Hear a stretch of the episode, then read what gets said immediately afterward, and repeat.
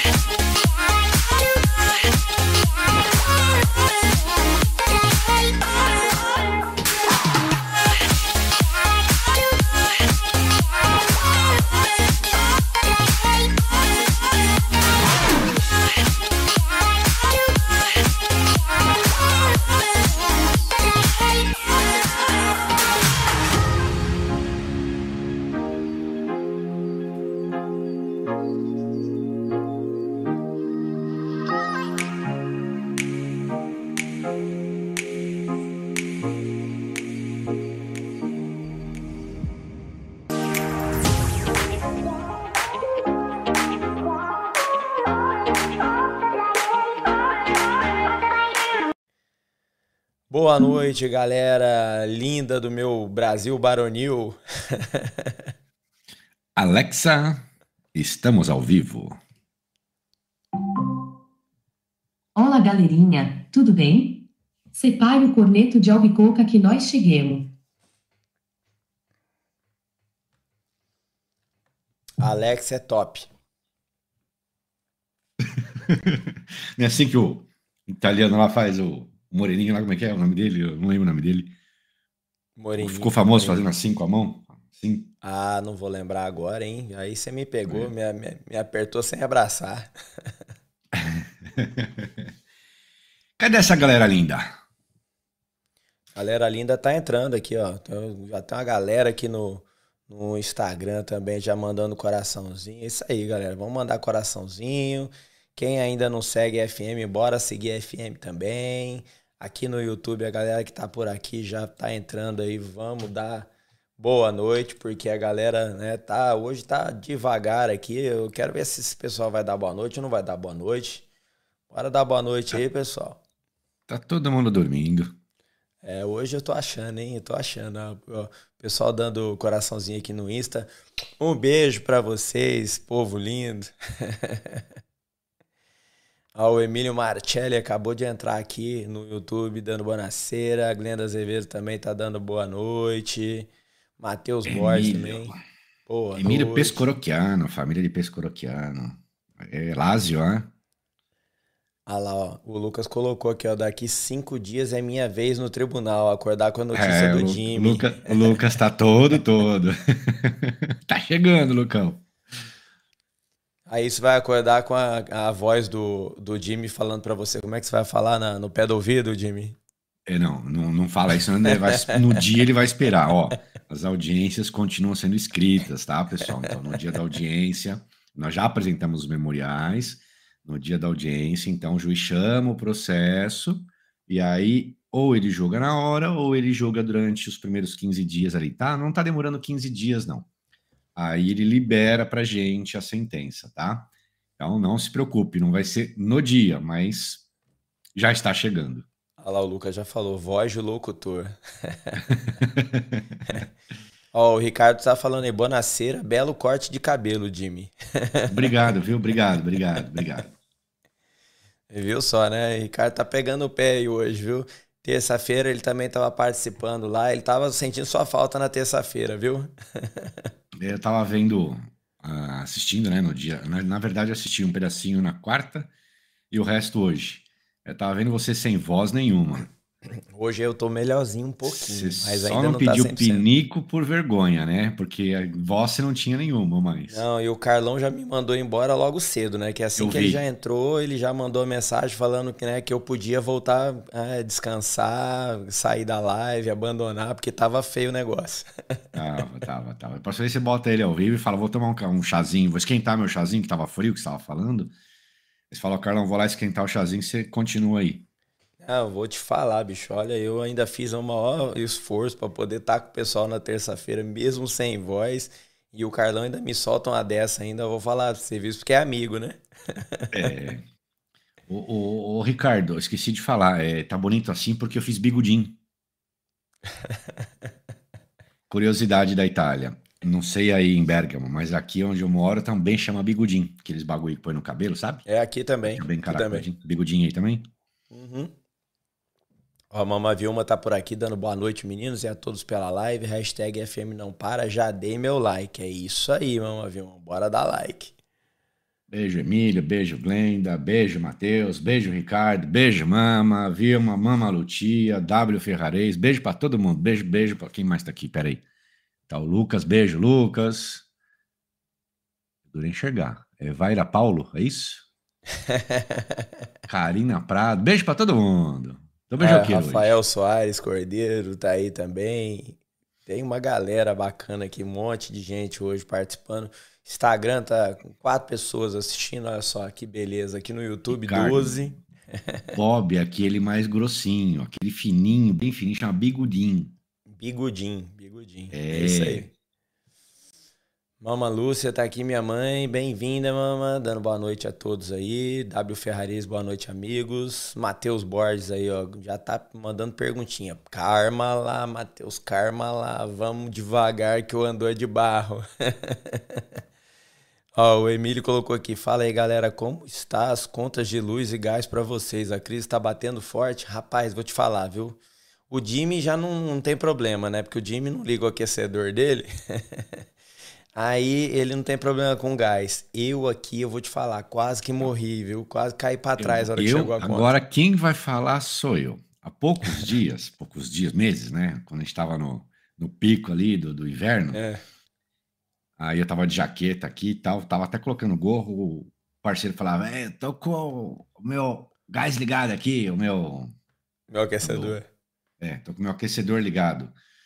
Todo cheio, né? E eu falava pra ele, é, deixa ligado o aquecedor, continua aí ligado, não tem problema não, aqui é mais quentinho em casa, tal. E ele toda vez, você não liga o aquecedor, mão de vaca. Faz cinco meses que ele tá pagando milão por mês de gás. Cinco meses já pagando milão por mês. Pra É, aprender. galera, tá feio o negócio aqui, viu? Pagar gás, pagar luz aqui, a gente tá quase tendo que vender a alma pra poder pagar a conta aqui, porque tá difícil. Tá fácil não. Nossa, a hora que chegou a conta aqui, eu vi o tamanho da conta, falei, meu Deus, o que que eu vou fazer?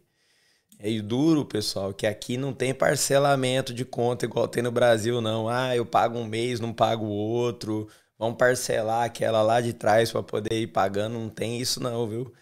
Aqui tem que pagar e tem que pagar, que senão corta mesmo, fica sem. É terrível. E gás é um negócio que a gente não consegue ficar sem, né? Porque como é que faz ficar sem gás? Vai tomar banho gelado? Eu que não vou. É, aqui eles vão baixando o teu tua quantidade, né, contratada, porque aqui a luz, pessoal, a gente tem, não é nem a gente que contrata, tá? Quando faz o imóvel, faz a fiscalização, diz quantas pessoas podem morar por metro quadrado, tal, tal, tal, e diz também qual é a entrada de energia para essa casa.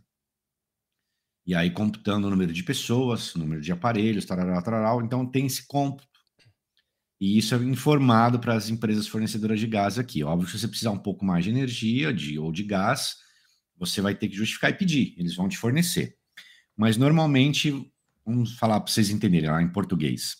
Se você contrata ali, se o seu contrato é para 80 kW mês, quando estiver chegando perto do 80, começa a cair a tua potência.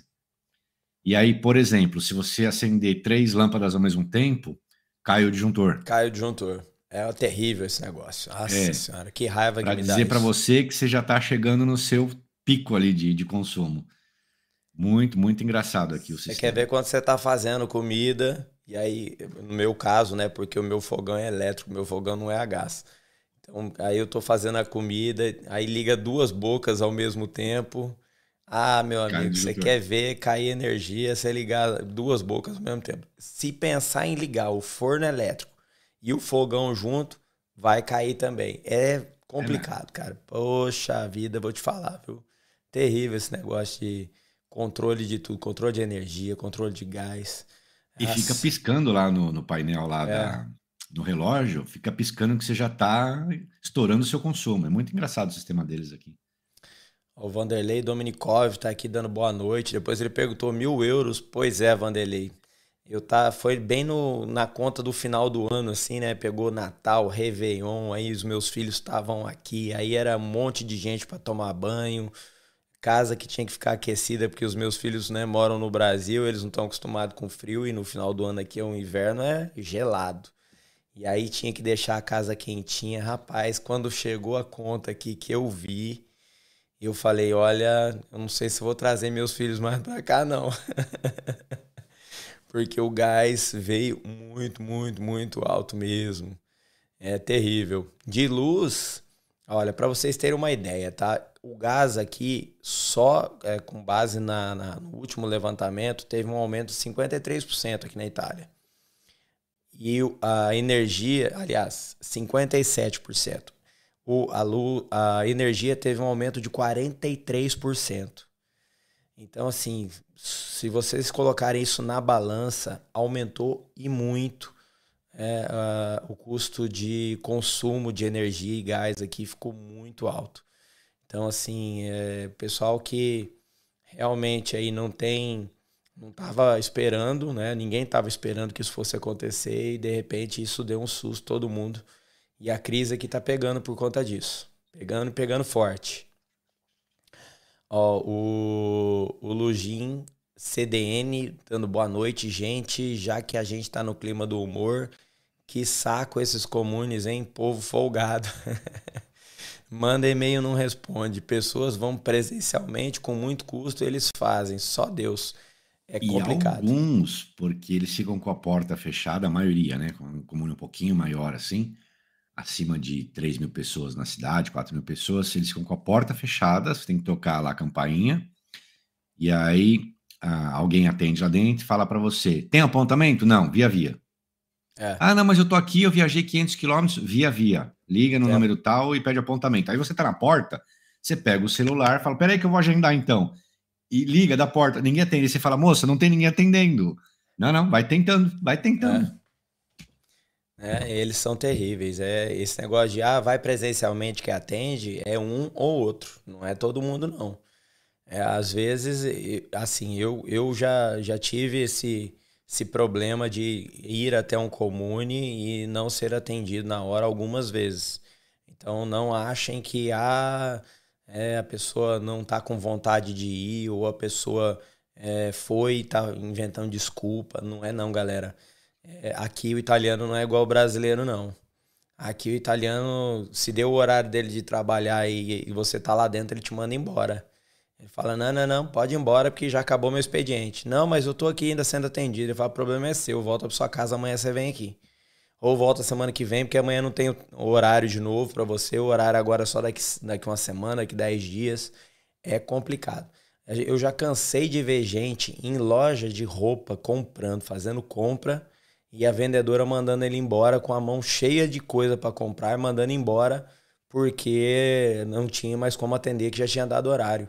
E a pessoa não tá nem aí se, vai, se ela tá com um monte de coisa para comprar ou não, ela manda embora mesmo. Já vi uma- um punhado de vezes isso acontecer.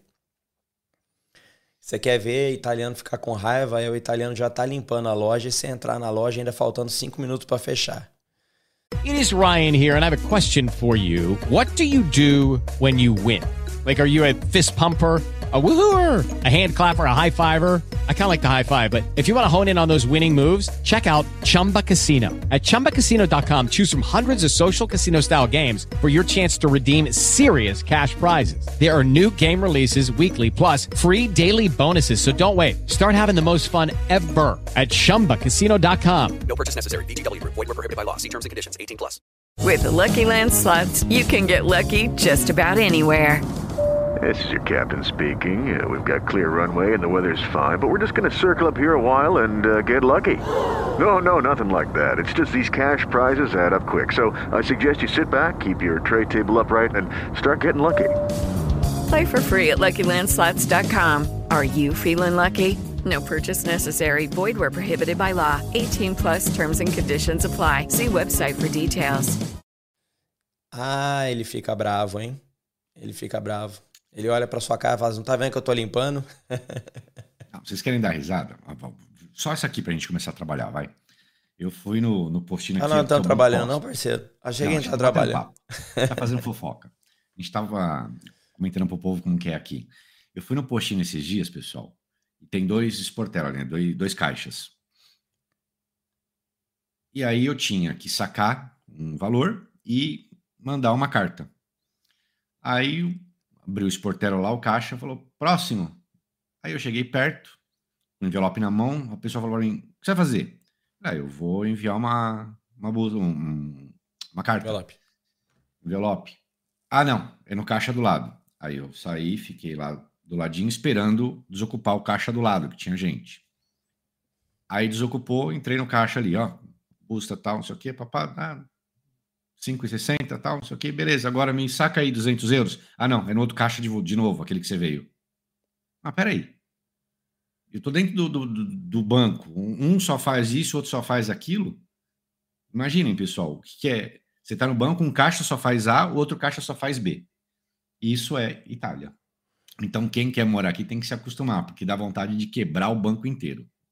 É, não, e, e o problema é justamente isso, se acostumar. É terrível isso. Acostumar com esse tipo de coisa é complicado. Tem gente aqui que vai embora da Itália por, de raiva. Porque tá cansado desse tipo de coisa. E é uma coisa que é comum entre eles aqui. Hoje, parceiro, tava falando, né, parceiro? Você comentando, né? Que a gente tá, né? A gente faz um- alguns pedidos, algumas coisas assim. Aí a gente pede pro italiano aqui, aí tem que esperar o, o italiano falar sim, tá bom, tá pronto, né? Porque ele não, eles não são proativos em nada, eles são terríveis. Você pede uma coisa, se você não ficar em cima cobrando, cobrando, cobrando, cobrando, eles não fazem. É difícil, é difícil. Ó, o Ricardo Bora trabalhar. mil, mil, mil euros é osso. É osso. Osso, tô ficando eu, magro já, de tanto que eu tô gastando dinheiro com gás. Quem, quem quer morar aqui vai aprender duas coisas. Um, dar valor em luz e gás. A gente fica atrás de luz acesa para pagar, É. porque é caro. E aprende a não dar valor para carro. Carro aqui não tem valor algum. Você anda com carro antigo, você bate, você rala, você joga na rua, vira com o carro, os vidro aberto, pega a chuva, ninguém rouba nada. Você não lava nem carro aqui. Meu carro eu tenho faz quatro anos. Eu nunca, eu nunca lavei meu carro. Que vergonha, Quatro anos. Você No falou Brasil, isso eu ao vivo lavava- eu- agora. No Brasil eu lavava, não lavava rápido durante a semana, e final de semana eu ficava todo como igual a todo eh, brasileiro besta, lustrando o carro, sabe? Aqui, quatro anos que meu carro não vê água não ser de chuva. Ele já tá andando sozinho, ele já vem, já tem Já. piloto automático já nele. De vez em quando eu arranco o tapetinho e bato assim para tirar as pedrinhas. Ó, o Emílio colocou aqui que esse mês eu cheguei de, é, eu cheguei de gás 280 euros. É, 280 euros. Queria eu voltar a pagar 280 euros. Já paguei isso um dia. É, mas aqui aumentou demais. Para mim aqui o aumento foi muito alto. O Dias colocou aqui, ó, boa noite a todos. Mais uma aula de cidadinança. Parabéns, valeu Dias. Só não começou ainda, viu, Dias? Que a gente só tá fazendo fofoca aqui. É, por enquanto, né? O, o esquenta é assim mesmo. A galera gosta do esquenta. A galera, a hora que a gente começa a falar assunto sério, é que eles começam a ir embora. Vai-se embora. Ó, o Emílio colocou dois meses de gás, 280. A minha média era 100 euros a cada dois meses. É, se a sua era 100 e foi para 280, a minha média aqui de gás por dois meses era mais ou menos 400, 420, mais ou menos. Foi para mil um boleto, é, e agora no último boleto baixou um pouquinho, mas foi para 800. Então não é que baixou muito também não. Deixa eu ver aqui mais aqui. O Vanderlei colocou, ó, já tô repensando se vou pra Europa de mudança. Pois é, espera a crise passar, viu, Vanderlei, porque o negócio tá feio. Ou então você vem com um, caminhão de dinheiro pra cá, porque só assim para poder dar conta de tudo. Cris tá aqui também, colocou o nome disso é serviço público. É. Pois é, né? Acontece. O Luca é, que está aqui também, é, colocou aqui, e a gente ainda reclamando dos cartórios do Brasil. A gente está no paraíso comparado com esses comunes. É, pessoal, eu não sei qual que é pior, viu? Acho que na balança aí fica mais ou menos igual. Mas é terrível. Comune aqui não é, não é, não é fichinha, não. Que tem que ter muita paciência. Ah, Anderley, ó, verdade, Luiz. Tá muito bom. Lucas. Cris colocou aí, ó, cartório é Seletista, Seletista, ganha por produção. Tá aí a diferença. É. Mas ainda assim, não quer dizer que é, tem coisa que cartório é, também é chato de fazer, né? É, é bem aquele negócio, né? Pagou, pagou, é, como é que é que fala? É, se, é, se pagar, faz, né? Tipo assim, né? Se pagar, faz, porque no cartório tudo é pago, né? Não tem nada de graça. Aqui, o, pessoal às vezes, né, fala assim, não, porque documento aí na Itália você vai pegar é de graça. No, no comune, nem todo comune é de graça, viu, gente? Só para avisar vocês, tá? Tem comune aqui que cobra, é, tem comune que cobra muito, tem comune que cobra pouco, mas tem comune que cobra, tá? Tem gente que fala assim, não, é, o documento é gratuito lá, porque lá na Itália é de graça o documento civil. Sabe, sabe aí o que, que eles inventam? Eles inventam taxa de secretaria. Aí fica Olha. assim: o documento é de graça, mas a taxa de secretaria não, tá? e essa semana, uma, uma parceira nossa, do nosso grupo de busca, recebeu uma comunicação no Comune aqui, é, mas eu não posso falar hoje, só para vocês terem uma ideia, tá? Isso vai dar pano para manga o que aconteceu. Ontem, na verdade, ela recebeu do Comune. Então a gente está fazendo os trâmites que o Comune determinou, caminhando o caminho, né? Ouvindo a música, sing a song. É, mas isso vai dar vai dar um pererê aqui na Itália. Depois eu conto para vocês o milagre. Eduardo Mendonça Dutra está aqui com a gente, nosso assinante aqui do Clube de Membros, bem-vindo, dando boa noite a Mitch aí. O Guilherme Reinhold também aqui conosco, dando boa noite pessoal. Quem mais aqui? A galera aqui já brincando com os emojis aqui. O pessoal que é do clube de membros aqui, que é associado ao clube de membros, tem os emojizinhos aqui, ficam brincando aqui, mandando as a caneca da FM. A caneca da FM é essa aqui, ó. A caneca é tão famosa, galera, que virou emoji. Olha que beleza. É, a gente tem emoji da caneca, olha só que chique. É, o Guilherme colocou aqui: o meu processo foi protocolado ontem no Tribunal de Roma. Show de bola, Guilherme, que bom.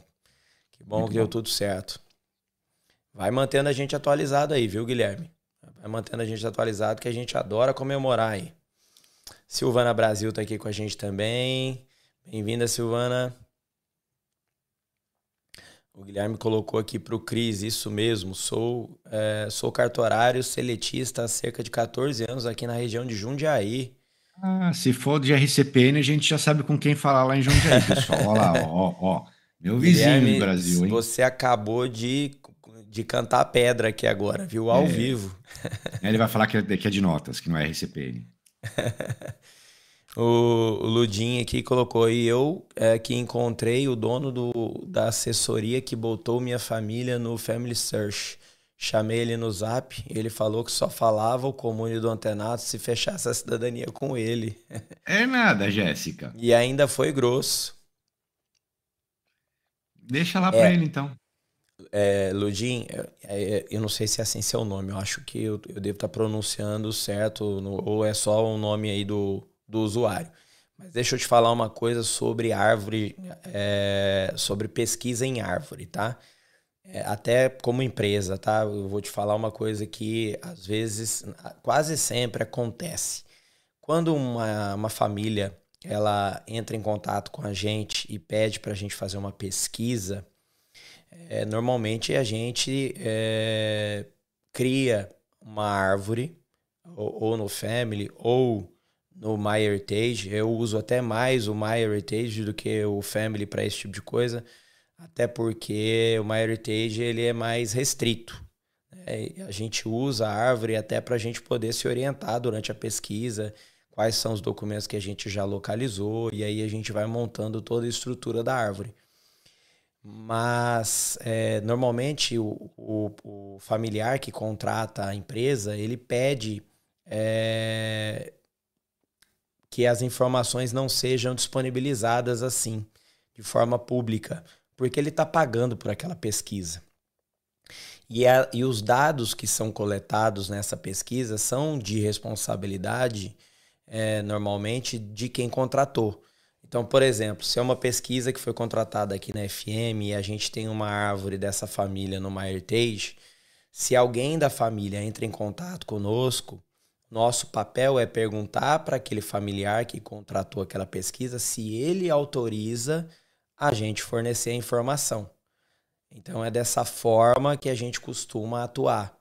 Agora, quando é uma pesquisa é, aonde a família não pediu reservate, é, não pediu reserva da, dos dados, né, é, sigilo dos dados, aí a gente é, tem a, a, condição de oferecer a informação é, ou até mesmo é, fazer o pedido da busca do documento para o cliente se ele desejar. Então depende muito de caso para caso, tá? Não estou aqui defendendo o assessor nem nada. Estou falando, na verdade, o que costuma acontecer quando os parentes contratam pesquisa. Tá? Os familiares normalmente pedem sigilo dos dados. É, Zé Manuel tá aqui, colocando boa noite, meninos. Nossa, milzinho que. Como é que é? Nossa, milzinho quebrei. É. Nem me fale. Nem me fale que eu tô chorando até agora também com relação a esse negócio aí. Ainda bem que já, já foi, já passou. O Vanderlei colocou aqui, no Brasil o problema é saúde, educação e segurança. O restante está quase igual. Carros aqui tudo caro, muitos impostos para sustentar os políticos. A Mama Vilma colocou aqui também gás e luz é um caos. Esse mês o gás aumentou quase 40%, por, quase 40%. Loucura. É. Eu não sei exatamente o motivo aí do Brasil de estar tá aumentando. Não sei se a guerra está influenciando nisso. Aqui para nós, é, já antes da guerra, já tinha acontecido o aumento. E aí, com a guerra, só está piorando. Então a gente não sabe exatamente aí nem o que, que vai acontecer nos próximos meses. Porque se esse aumento já veio antes da guerra, não quero ver daqui a pouco. Eu estou mais é preocupado com daqui a pouco. Fernando Camolese está aqui com a gente, dando bonaceira, Fabiane Mendrone. Bem-vindo, Fernando. Vanderlei colocou aqui, não tá igual, ainda tá bom, é, tá bom, eu, como é que é? Ainda não tá igual, tá, tá bom Europa. Guilherme colocou, sou de Itupeva, RCPN e notas. O Guilherme falou, olha só. Saber, a hora que precisar. A Su entrou aqui, dando boa noite. Bem-vinda, Su. Sandrinha também dando salve. Bem-vinda, Sandrinha. It is Ryan here, and I have a question for you. What do you do when you win? Like, are you a fist pumper? A woohooer, a hand clapper, a high fiver. I kind of like the high five, but if you want to hone in on those winning moves, check out Chumba Casino. At ChumbaCasino.com, choose from hundreds of social casino style games for your chance to redeem serious cash prizes. There are new game releases weekly, plus free daily bonuses. So don't wait. Start having the most fun ever at ChumbaCasino.com. No purchase necessary. VGW. Void were prohibited by law. See terms and conditions. 18 plus. With Lucky Land slots, you can get lucky just about anywhere. Dearly beloved, we are gathered here today to... Has anyone seen the bride and groom? Sorry, sorry, we're here. We were getting lucky in the limo and we lost track of time. No, Lucky Land Casino, with cash prizes that add up quicker than a guest registry. In that case, I pronounce you lucky.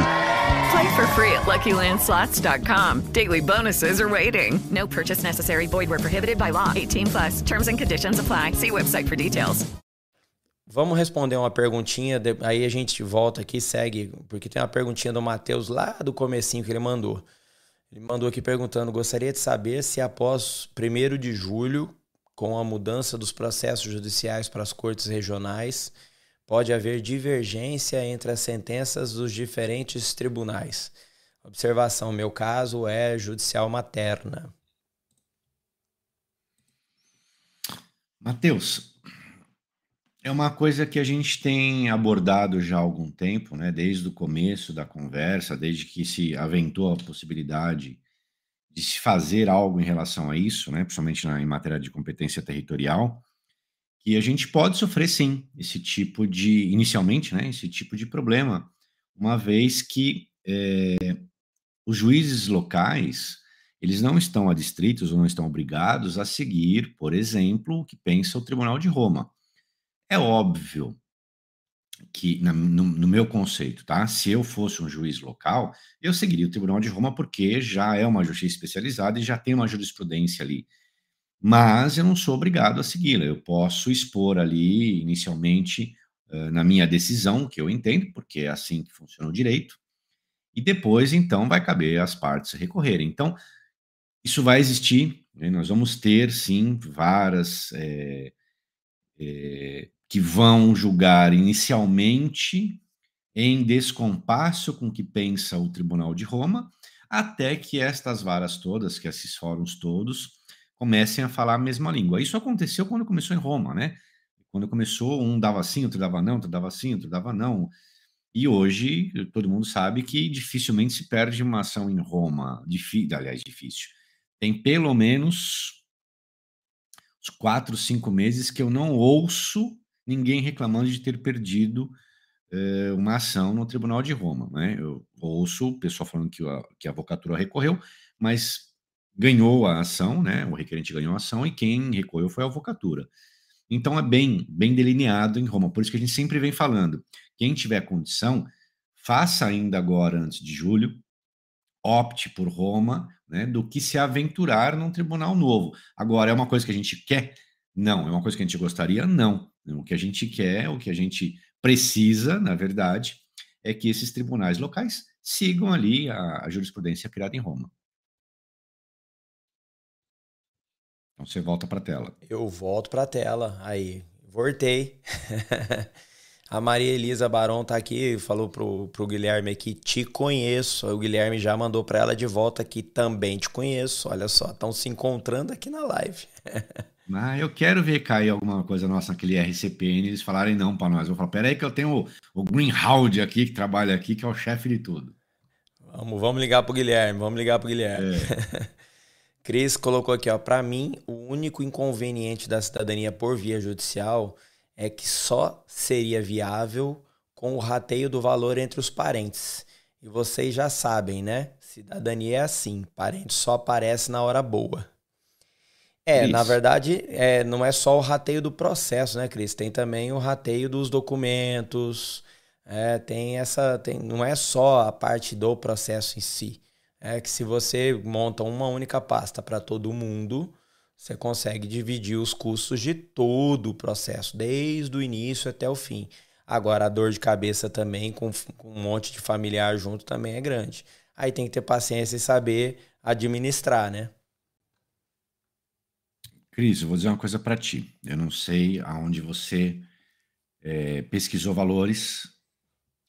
É, não sei se você está usando a tabelinha que, que alguém criou aí para chegar em alguns valores né, de gastos, de custos aqui na Itália, mas eu vou ser bem simples. Para fazer sozinha ou com assessor via ADM, você não gasta menos de 8 mil euros.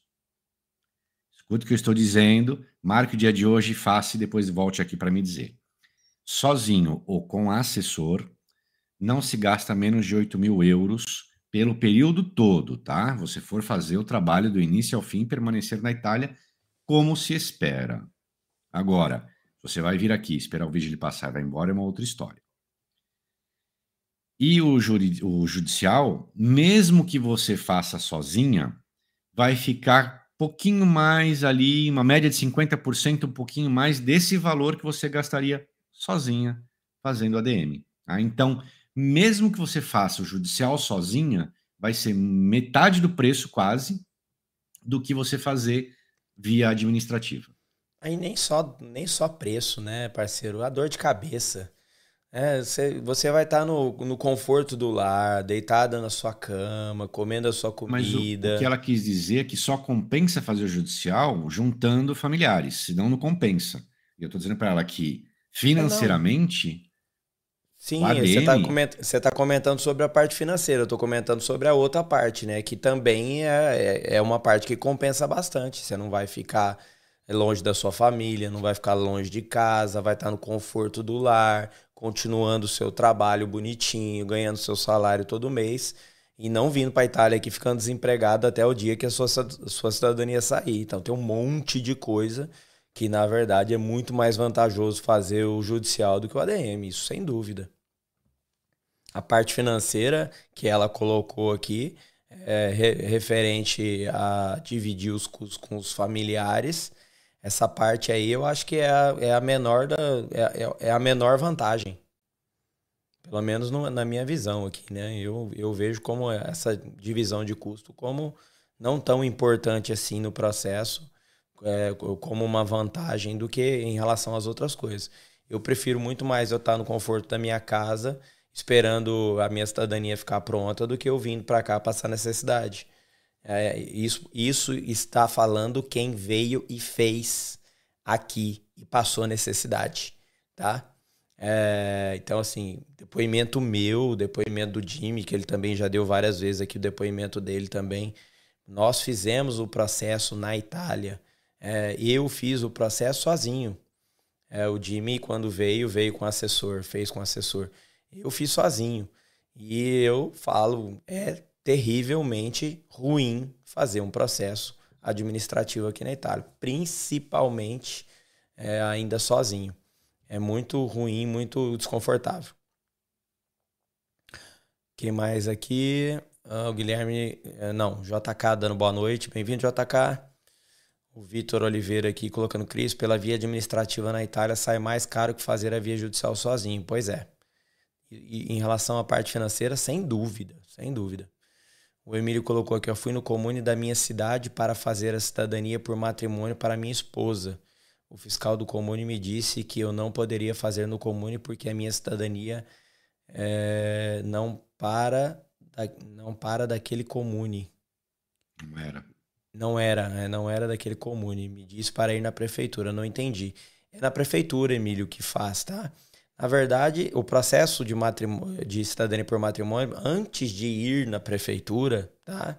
Antes de ir na prefeitura, você tem que fazer o agendamento pelo site. Você tem que primeiro carregar as informações da sua esposa, fazer todo o preenchimento da ficha eletrônica.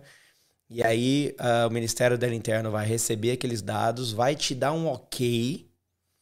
E aí naquele ok eles vão te dar uma data para levar a documentação que você já apresentou no sistema para a prefeitura. E aí você vai entregar esses documentos na prefeitura e vai largar lá. E aí um belo dia eles vão ligar, fazendo ligar ou mandar um e-mail fazendo a convocação para sua esposa fazer o juramento, tá? Então é, é, é assim que funciona. Não, não adianta ir lá direto na prefeitura que eles vão falar para você dar entrada no sistema primeiro, tá? Para não perder viagem. Agora, se quiser ir para ir, pelo menos pegar mais informações, também pode ser que até deem informações para você lá.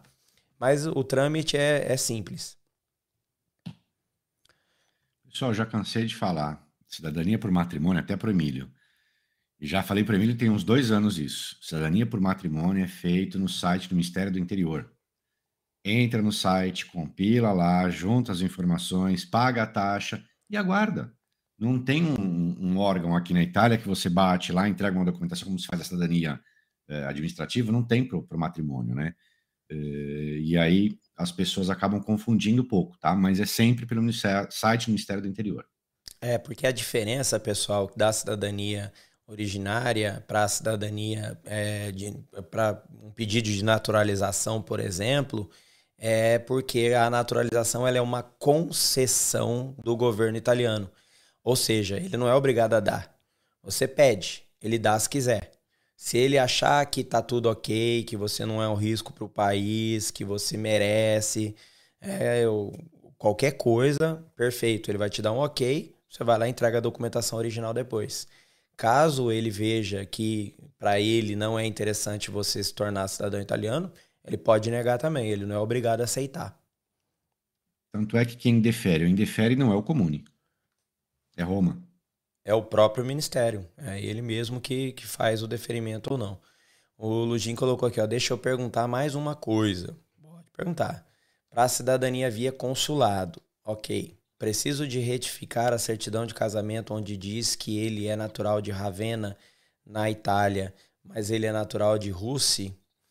Olha, para é, apresentar documentos em consulado, normalmente eles já até deixam a informação no próprio site, você vai achar esse tipo de informação, que aonde ele diz, eles dizem que pedem que todos os documentos de quem é, for falecido, tá, da sua árvore genealógica, todos os falecidos, se tiver algum erro nos registros, eles pedem que sejam retificados, tá? Sempre. Então, essa sua pergunta quanto ao local onde ele nasceu, sim, tá? É, é necessário. Agora, Russi é em Ravenna. É dentro da província de Ravenna. Eu entendo que não seria necessário. Agora, eu não sou o consulado. Eu sugeriria que você fizesse o seguinte: mande um e-mail para o consulado ao qual você vai apresentar o processo e pergunte para o consulado se, neste caso, o documento consta que o italiano é de Ravenna, se nesse caso ele pede que você ainda inclua é, o comune exato aonde ele nasceu. Porque no caso está dizendo que ele é de Ravenna, não está errado. Então, mesmo assim, pergunte para o consulado se vai ser necessário incluir o comune ou não. Eu não vejo necessidade, mas pode ser que o consulado peça, tá? Sempre consulte o consulado quando possível. É, o Altier Reis está por aqui dando boa noite. É, os senhores já ouviram falar no Pratic, aqueles buscadores? Já ouvimos, já testamos, inclusive. Eu já testei algumas vezes, porque é, no comecinho, quando a gente começou a trabalhar e uh, tinha ainda, nós não tínhamos ainda uma rede de buscadores como nós temos hoje, né? Hoje nós temos uma rede de buscadores em toda a Itália é, que é, dão suporte para esse, esse nosso trabalho e dessa forma a gente hoje construiu essa rede justamente para facilitar o acesso a, a toda, todas as regiões da Itália. Mas no começo é, quando ainda não tínhamos essa rede formada, eu cheguei a utilizar o serviço algumas vezes, porém é, parei de usar depois do, do, segundo, não, depois do terceiro pedido, eu parei de usar primeiro porque eu entrei em desacordo com a administração do, da Pratic, porque eles é, não entendiam tão bem é, de algumas regras básicas com relação a pedidos de documentos em comune e estavam atrasando muito os prazos, os buscadores estavam dando muita desculpa de retirada de documento. É, e eu acabei nessa terceira vez que eu contratei, eu tive que eu concluir o, a busca, porque o buscador que tinha sido encarregado de fazer o serviço não conseguiu fazer. E aí a prática me devolveu depois de quase quatro meses do serviço contratado, ela me devolveu o valor pago e eu tive que ir lá e concluir. Então, de, depois disso, decidi que nunca mais contrataria. Então, conhecemos sim, eu pelo menos já utilizei, inclusive, o serviço. A Silvana colocou aqui, eu também penso que esperar no Brasil é mais viável, dá para ir trabalhando enquanto não sai a cidadania nesse momento em que a Itália é passando por esses problemas reflexos da guerra. Com certeza, nesse momento ainda, é, assim como foi na pandemia também. É, muita gente estava doido, desesperado no, durante a pandemia. Ah, porque eu quero ir para Itália, quero ir para Itália. Queria vir para Itália, não sei fazer o quê, porque estava tudo fechado aqui, estava tudo é, difícil acesso, ninguém fazendo nada. ou fazendo assim a conta gotas, né? fazendo agendamentos aí para meses, né, para poder atender e ainda assim o povo querendo vir para a Itália, o povo querendo vir para a Itália. Eu entendo que a vontade, a ânsia de estar aqui na Europa é grande. É sair do Brasil, tem gente que às vezes está com raiva do Brasil, com raiva de alguma coisa, quer se mudar. Eu entendo isso, mas eu tô numa posição aqui que eu tenho que orientar vocês o que é mais confortável para vocês. É, e, e, isso a gente só consegue fazer falando a verdade. Não adianta a gente virar para vocês e falar assim, não, vem que tá tudo bonito, tá tudo lindo. Não tá lindo, não tá bonito. E aí a gente vai falar isso para vocês, vocês vão chegar aqui vocês vão falar que, ah, o Fabiano falou que tá tudo lindo. Então eu, eu vim, agora eu me ferrei, a culpa é do Fabiano. Então não pode fazer esse tipo de coisa. Eu e o Jimmy aqui já falamos várias vezes. Tem gente que às vezes vem para o YouTube aqui contar a história cor de rosa, como se fosse a coisa mais linda do mundo. E não é tão assim, pessoal. Não acreditem em tudo é, que contam aí sobre mudar de, de país. Mudar de país é um processo longo e é, desgastante. A gente tem que fazer muita coisa para se, se acostumar. A gente tem que abrir mão de um monte de coisa para a gente realmente pensar em ficar naquele país. É um monte de coisa que, que influencia tudo isso. Então tomem cuidado, às vezes, aí, com pessoas que ficam contando histórias, né? Contos de fada, porque não é conto de fada, viu? É um negócio muito sério. Quer comentar algo, parceiro, sobre isso, hein? Nada, né? Leonísio aí dando bonaceira, bem-vindo, Leonísio.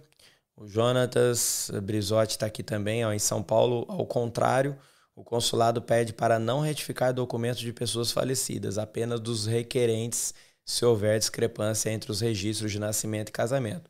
Pois é, Jonas, tem mais essa. Tem mais essa. Cada consulado pede de um jeito. Então tem consulado que pede para retificar só dos falecidos.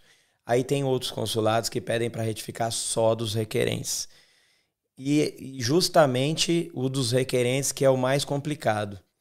Retificar documento de requerente de gente viva é a pior coisa do mundo.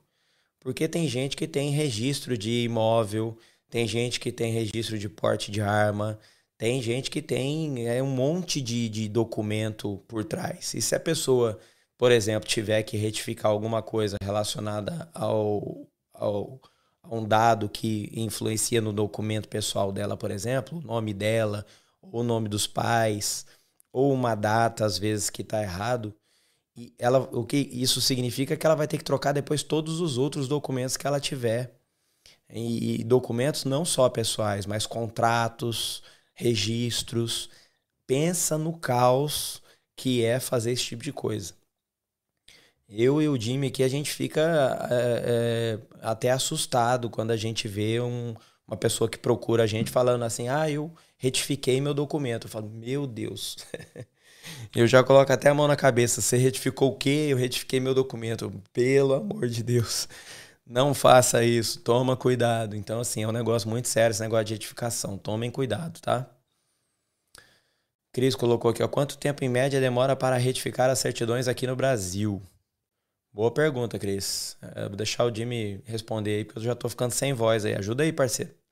De 15 dias a 4 meses. Eita, é curto e grosso ele. Depois colocou aqui, tem certeza que São Paulo não pede retificação? São Paulo, como já mencionado aí é, pelo nosso colega, é, o Jonatas colocou aí, São Paulo pede para retificar documentos dos requerentes apenas, tá? É, o Zé Ricardo Bádio está aqui com a gente também. Bem-vindo, Bádio. Faz tempo que não aparece por aqui, hein? Bem-vindo e bom retorno.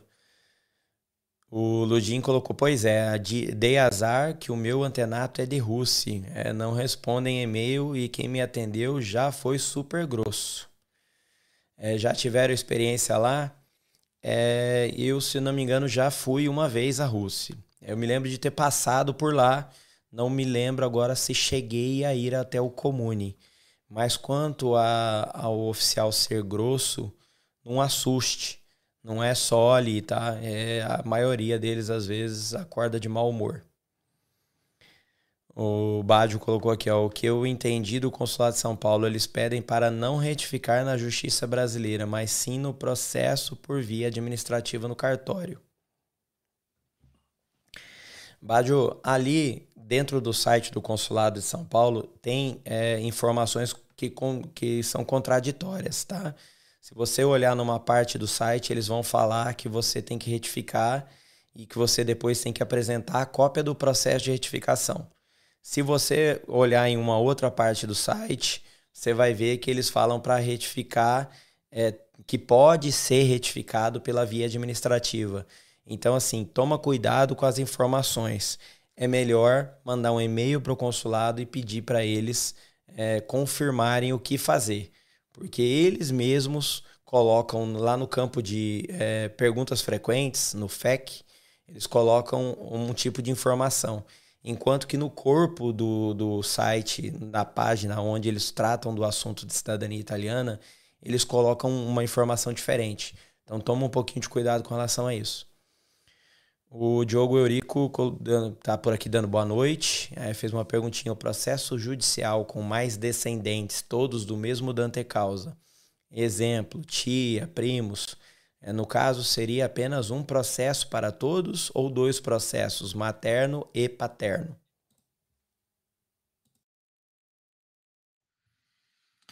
Diogo, o, o que diz respeito a processo materno e paterno, uh, eu já até vi a sua segunda pergunta, né, complemento dessa, não é simplesmente ter alguém de 48,5, tá? Então, vamos, fazer a seguinte maneira para você entender.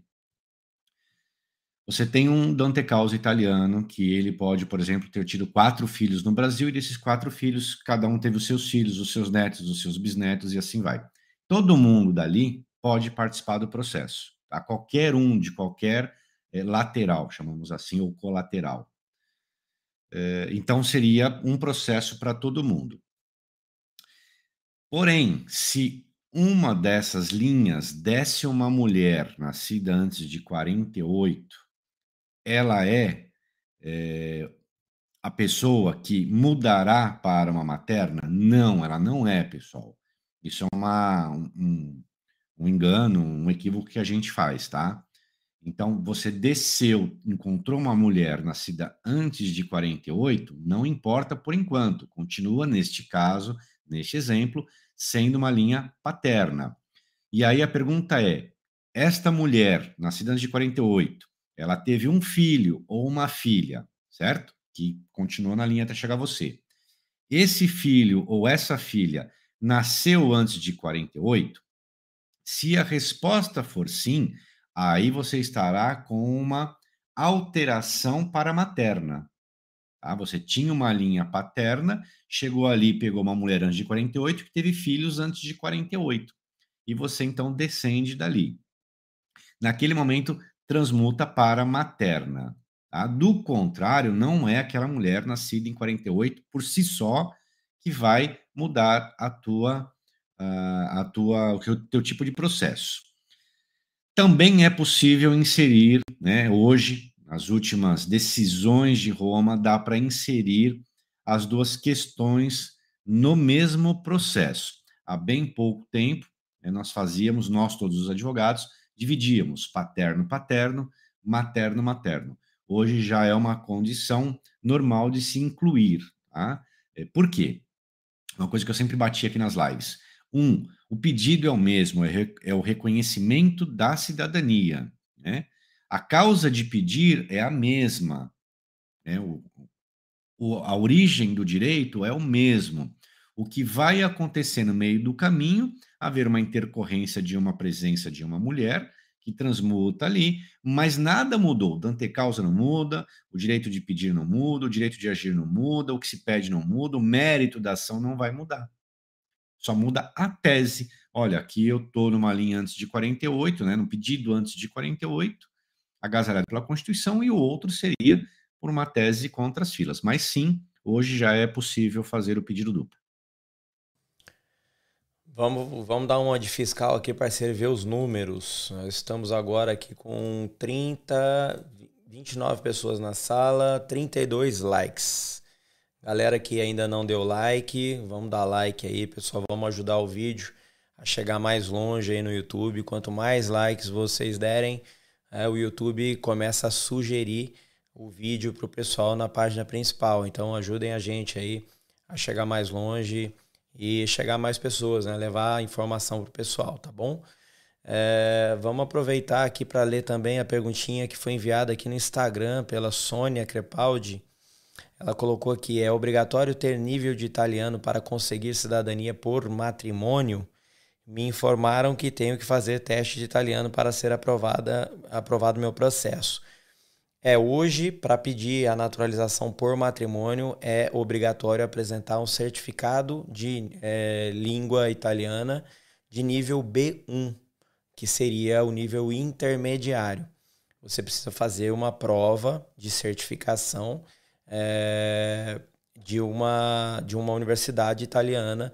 Então é preciso é, procurar uma escola é, aí no Brasil, a mais próxima de você, obviamente, que seja é, cadastrada a essa universidade e faça o, a certificação nesse é, nível de língua, tá? Que hoje, para o processo de naturalização, é obrigatório, tá bom? Hello, it is Ryan, and I was on a flight the other day playing one of my favorite social spin slot games on chumbacasino.com. I looked over the person sitting next to me, and you know what they were doing? They were also playing Chumba Casino. Coincidence? I think not. Everybody's loving having fun with it. Chumba Casino is home to hundreds of casino style games that you can play for free anytime, anywhere, even at 30,000 feet. So sign up now at chumbacasino.com to claim your free welcome bonus. That's chumbacasino.com and live the Chumba life. No purchase necessary. VGW, void, were prohibited by law. See terms and conditions 18 plus. O Lucas aqui tinha comentado também que eu retifiquei um documento em uns quatro dias. Jimmy até comentou na live na época. Verdade, quatro dias. Tem uns que são rápidos, né? Enquanto que outros. A Sônia colocou aqui, eu estou na Irlanda, grata pela, pela resposta. Imagina, Sônia, fica à vontade, tá? É, pro pessoal que está no Instagram, para ficar mais fácil, em caso vocês queiram mandar alguma pergunta pra gente, aqui embaixo tem um balãozinho com ponto de interrogação. É, ali é o local exato para vocês é, mandarem perguntas, que aí a gente consegue é, olhar é, de forma é, distinta, separada, porque aqui nos comentários fica um pouquinho difícil, às vezes, de acompanhar. Se você mandar ali no balãozinho, fica mais fácil da gente ler, tá bom? É, o, e quem ainda não segue o, o, o nosso Instagram aí, por favor, é, siga a gente aí. A gente vai ficar super contente. Enquanto isso, vamos lendo aqui também as perguntinhas mandadas aqui, enviadas pelo, é, para o nosso YouTube. O Rodrigo Soft está aqui dando bonaceira a tutti. Bonaceira Jimmy, Fabian, hashtag FM não para. Valeu, Rodrigão. Cris colocou aqui, ó, o cartório da minha cidade disse que quando a discrepância era pequena nos dados, eles mesmos faziam, ficava 124 reais. Tem cartório que né, essa questão de valores é, é de cartório para cartório, tá? Não existe uma tabela fixa de preço para o Brasil inteiro. Então, você, normalmente, quem procura fazer a retificação administrativa precisa, antes de mais nada, enviar o requerimento com os documentos comprobatórios. O oficial vai fazer a análise desses documentos e vai verificar se vai é, permitir, vai aceitar o pedido ou não. Se ele aceitar, ele vai mandar os custos para esse processo.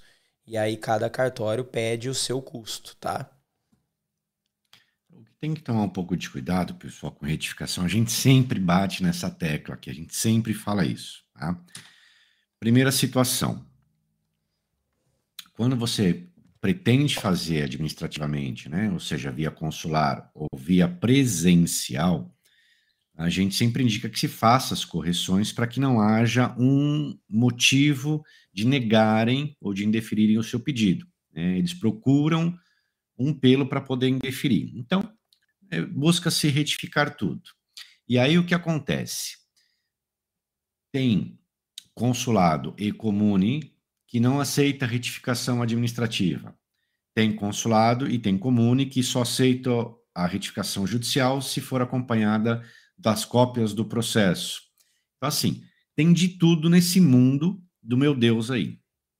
Principalmente na esfera administrativa, porque eles têm o poder discricionário que é algo que a gente sempre fala aqui. Então, às vezes, você faz um bom trabalho de retificação, mas chega ali na, na autoridade administrativa e ele fala para ti: olha, eu vi aqui que você fez um trabalho perfeito de retificação, mas é uma retificação administrativa e é muito poder na mão de um cartorário, né? De um, de um tabelião. E a Itália não reconhece, eu não reconheço esse tipo de trabalho para um tabelião, né? Eles não entendem esse poder que o tabelião tem. Ele não entende que é um longa-manos da justiça brasileira. Acha que é igual aqui, né? Que é um, sem ofender, mas quase um orelha seca, em matéria de retificações de documentos. Então, vai um pouco conflitar. Mais uma coisa que a gente sempre diz para vocês: o problema da retificação é sempre encontrar é, um profissional para fazer e um profissional que sabe o que está fazendo, que vai acompanhar o pedido, que vai se preocupar na hora de sair a sentença, que vai se preocupar com o mandado, que vai se preocupar com a, a, a retificação propriamente dita, quando ela é, ela é feita, né? ou seja, pede o rascunho antes de soltar a retificação final. Por que, que a gente fala isso? Eu ia até tentar, aliás, tentei trazer para hoje, mas não deu tempo. Nós pegamos essa semana uma certidão que foi retificada no Brasil e pasmem o que eu vou dizer agora. Pasmem. O juiz, o juiz, ele aceitou como documento do italiano simplesmente o registro estrangeiro brasileiro dele. Simplesmente. A pessoa levou lá aquela certidãozinha feita lá em 1940, 1930, 1919, sei lá quando é foi feito, com tudo errado. E aceitou aquilo como um documento comprobatório de que aquele italiano tinha aqueles dados. Aí o que a família fez? Retificou todos os documentos dali para frente, ou seja, do italiano para frente, com base na certidão de estrangeiro. O nome dele estava errado, a data de nascimento dele estava errada, o local de nascimento estava errado, o nome dos pais estava errado. O que aconteceu? Todas as certidões retificadas de forma errada. E não só isso. Ainda deixaram de, de, de olhar nas certidões seguintes as informações relacionadas à, à, idade das pessoas. Então não adianta, pessoal, você abrir uma, uma retificação e se preocupar no nome. Ah, olha, meu Dante Causa era com dois L's, eu tenho que retificar aqui dois L's. Aí você vai lá, abre uma retificação. Aí cai na mão de um profissional ou de um setor administrativo e fala: olha, você retificou os dois L's, mas ele falava aqui que ele tinha 25 anos, ele tinha 28, 29, 30, 15. Aí você fala, nossa, eu não vi isso, não percebi. Então, o serviço de retificação, o trabalho de retificação, não é para pessoa que não tem esse conhecimento técnico. Vocês vão se prejudicar, principalmente se ficar abrindo uma, duas, três, quatro retificações na mesma certidão. Olha, eu esqueci de retificar a data, agora retifica a data. Olha, eu esqueci de retificar aqui o, o, o, o nome. Né? Só mexendo no patronímico, só mexendo no sobrenome. Vai mexe no nome. Ah, mas agora eu esqueci de colocar a cidade, era Pádua e é Pádula e. Aí, a hora que chega na mão da autoridade administrativa, vai falar: nossa, teve quatro, cinco restaurações dessa certidão. Será que isso aqui não é uma certidão falseada? É a primeira coisa que o, o, colaborador ele vai ele vai pensar. Existem tantas retificações que vai colocar em dúvida, em xeque, se aquela certidão realmente é uma certidão do seu das, de sua origem, né, da origem da sua linha. Tá? Então, não se metam a fazer esse tipo de coisa. Procurem empresas especializadas. Nós chegamos aqui outro dia, várias vezes, sentenças brasileiras de retificação. É, eu antes né, de qualquer coisa, sai a sentença, eu sento, eu checo tudo aquilo que eu pedi, para ver se está como eu pedi. Se tiver errado, excelência, o senhor errou. Ou antes do, do juiz proferir a sentença, às vezes o promotor acompanha a cota, vem perfeito, mas ele inverteu uma letrinha ali na hora de digitar, a gente vê que é um erro de digitação. Só que eu sou obrigado a alertar o juiz. Excelência, olha, infelizmente, um erro de digitação do, do, do promotor aqui, olha, atente-se para o item tal, Infelizmente, o promotor, na hora de digitar, digitou errado. Não caia nesse mesmo erro, ou seja, a gente se preocupa com isso. Manda para o cartório. Cartório, não espeça. Mande o rascunho. Vamos checar pelo rascunho. Olha, tá aqui, tá perfeito. Agora pode soltar a certidão. Tudo isso, pessoal, é para preservar o direito de vocês. Agora, o que não pode é chegar aqui na mão da gente, aquela coxa de retalho, como o Fábio costuma, costuma falar, aí a gente apresenta um processo, um pedido de cidadania, e coloca em dúvida aquela certidão. Será que aquela certidão realmente tem né, toda verdadeira? Então, não é, não é para amadores, não é para qualquer tipo de advogado. O advogado que não faz esse trabalho, ele vai ter dificuldade e dúvida. Ele vai.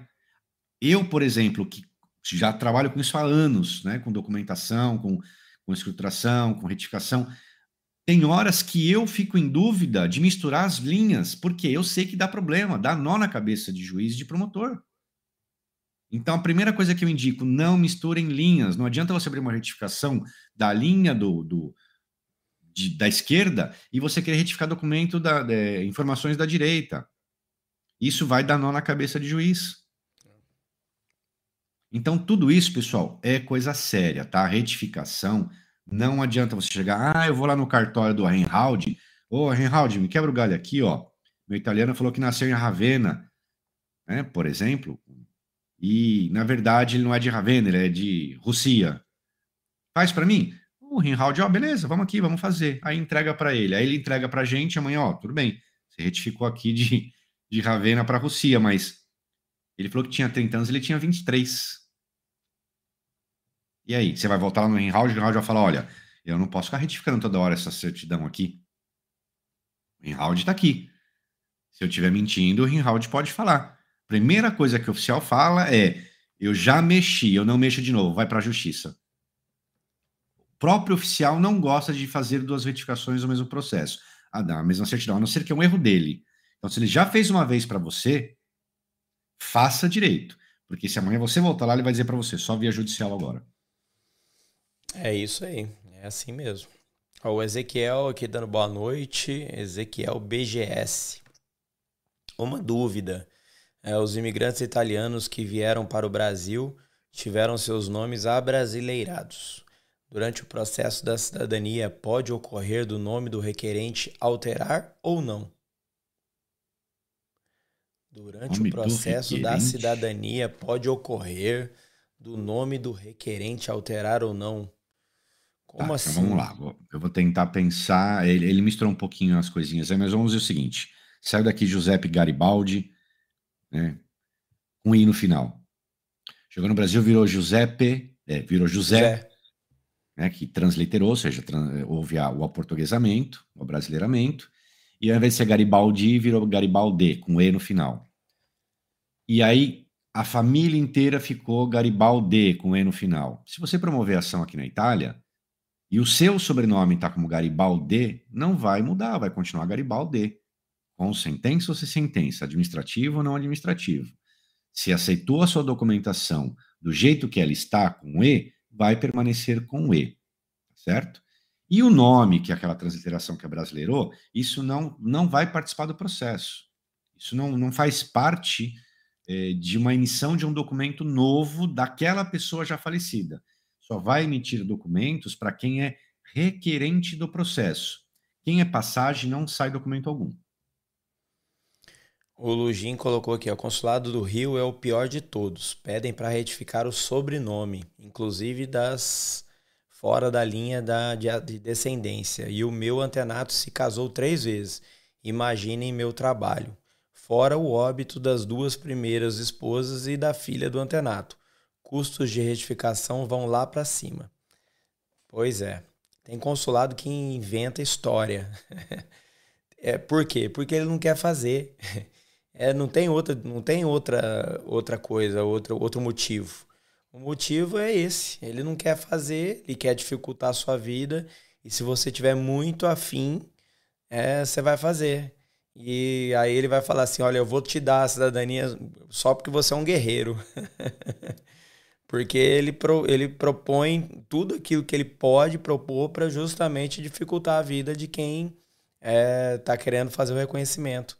Deveria ser muito mais rápido, muito mais prático, muito menos burocrático, mas infelizmente eu não sei o que passa na cabeça desse povo, que eles não, não veem dessa forma. Né? Carlos Antônio está aqui com a gente, bem-vindo, Carlos.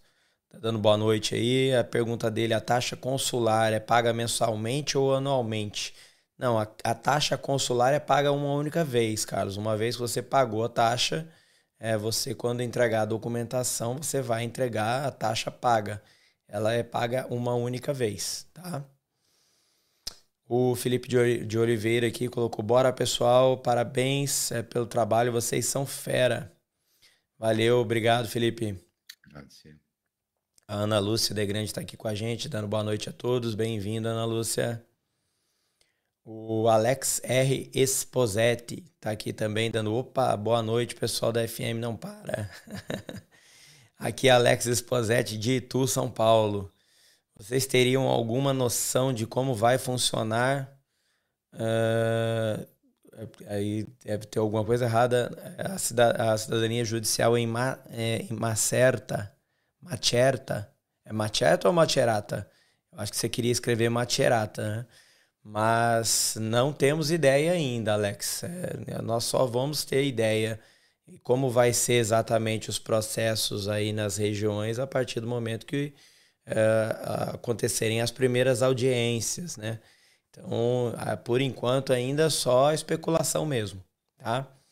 Mas acreditamos aí que os processos é, corram de forma um pouco mais produtiva, é, assim esperamos, pelo menos, né? Vamos aguardar aí para ver a partir do momento que forem marcadas as primeiras audiências.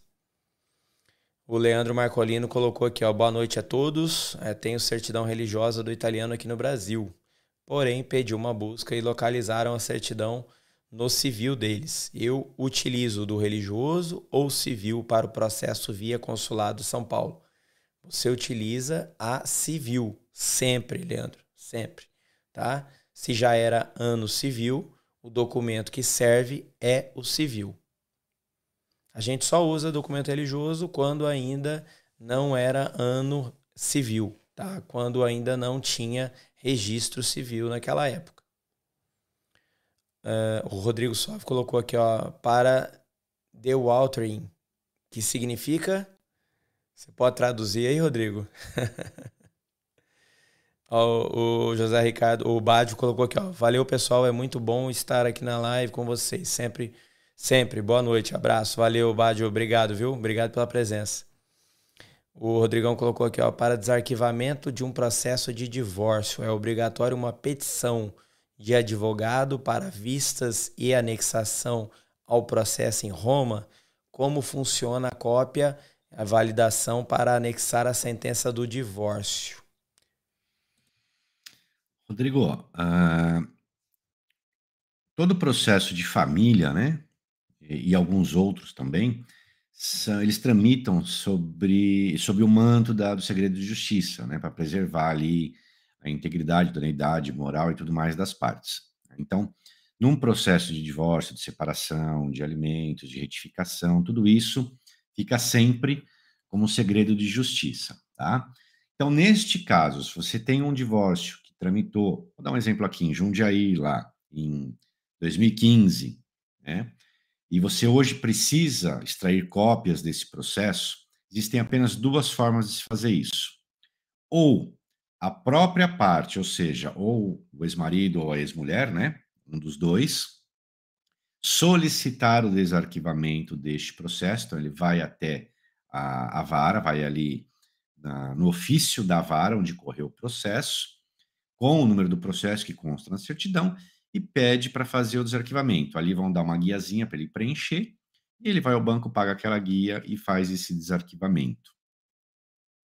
E aí, então, quando esse documento chega, né, esse processo chega, você tem de chamar o, o escrevente do fórum e mostrar as páginas que você quer, estas cópias. Ele vai te dar uma outra guiazinha, onde você vai preencher as folhas, as páginas, das quais você quer extrair cópias.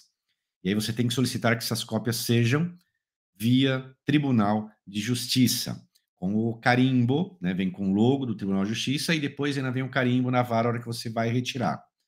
E aí então você paga essa taxa e eh, esse processo vai ali ao setor de xerox para fazer essas cópias e quando retorna ele carimba, visto, confere com o original, tal, tal, tal, folha por folha e assina.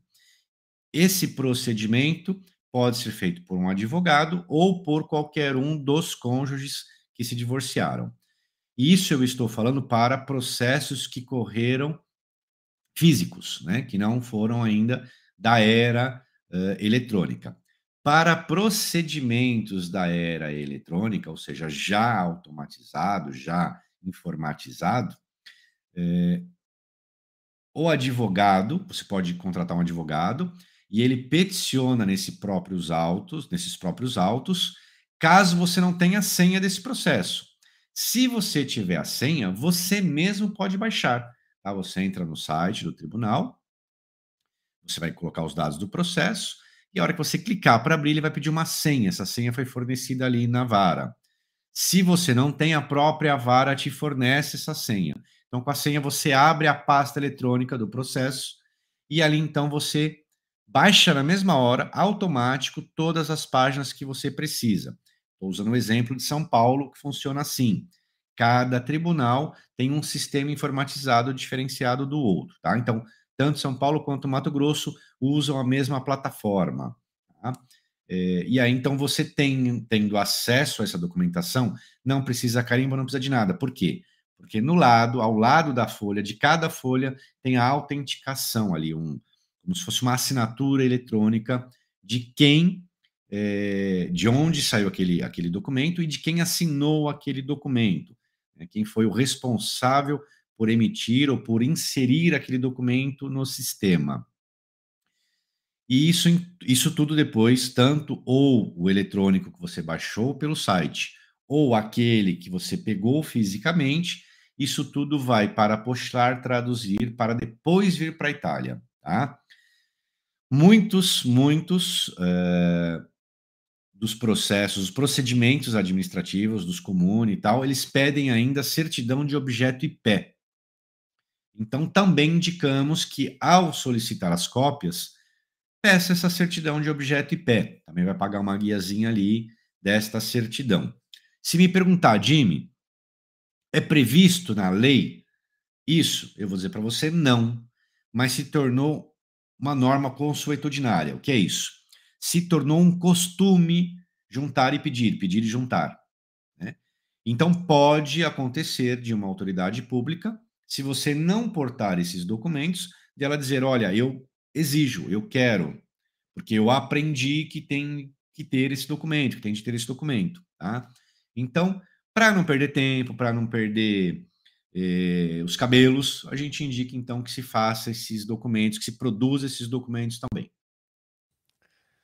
Show de bola, show de bola. Deu uma aula aí agora. Parceiro, acho que está na hora de faturar. Vamos faturar? Alexa, vamos faturar?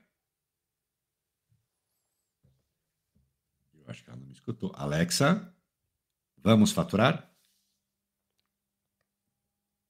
Tá com preguiça hoje. Ela não quer trabalhar hoje. Ela tá não, demitida já, já tá, demitida. Tá demitida. É. Alexa, vamos faturar. Esse recurso não é compatível. Ela, é. tá, ela tá me ela tirando tá, hoje, ó. Não ela vai tá trabalhar. teimosa hoje. Tá teimosa. Ó, a Cida, a Cida mandou aqui uma perguntinha. O processo via paterna pode ser administrativo, diferente do via materna, que só pode ser judicial, certo? Então não é ruim abrir os dois juntos, principalmente para quem é via paterna? Então vamos lá, nós temos a via materna, Cida, tanto antes de 48 quanto depois de 48, tá? Então, lembre-se disso. A via materna, ela pode ter as duas teses. No processo, independente da tese, eu entendo, tá certo? E mais alguns outros colegas que eu vejo diariamente entenderem igual, que você pode colocar, porque o que está em discussão, pessoal, é, veja só, quando você vai à porta da justiça, o que você vai dizer? Eu sou descendente de Giuseppe Garibaldi, está aqui todas as certidões que ligam Giuseppe a mim. E, portanto, eu tenho direito à cidadania e a requeiro. Se nesse meio do caminho tem mulher, tem homem, tem borboleta, tem tamanduá, não importa. O direito é, o liame jurídico é o nascimento do italiano, comprovado através das certidões, que, se, que liga você. Dentro disso, se tem uma passagem de mulher que te remete a 48, não modifica o objeto da ação, não modifica o mérito da ação, não modifica nada.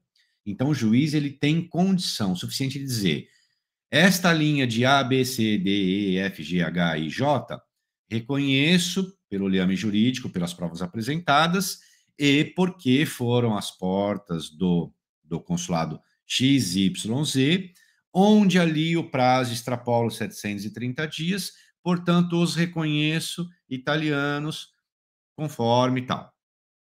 A linha de K, que contém H, J, K, L, M, N, que tem uma passagem, uma mulher nascida antes de 48, que o filho dela vem antes de 48, ou reconheço por, com base na Constituição, barará, barará, barará, porque as partes, todo mundo é igual perante a lei, lá, lá, lá.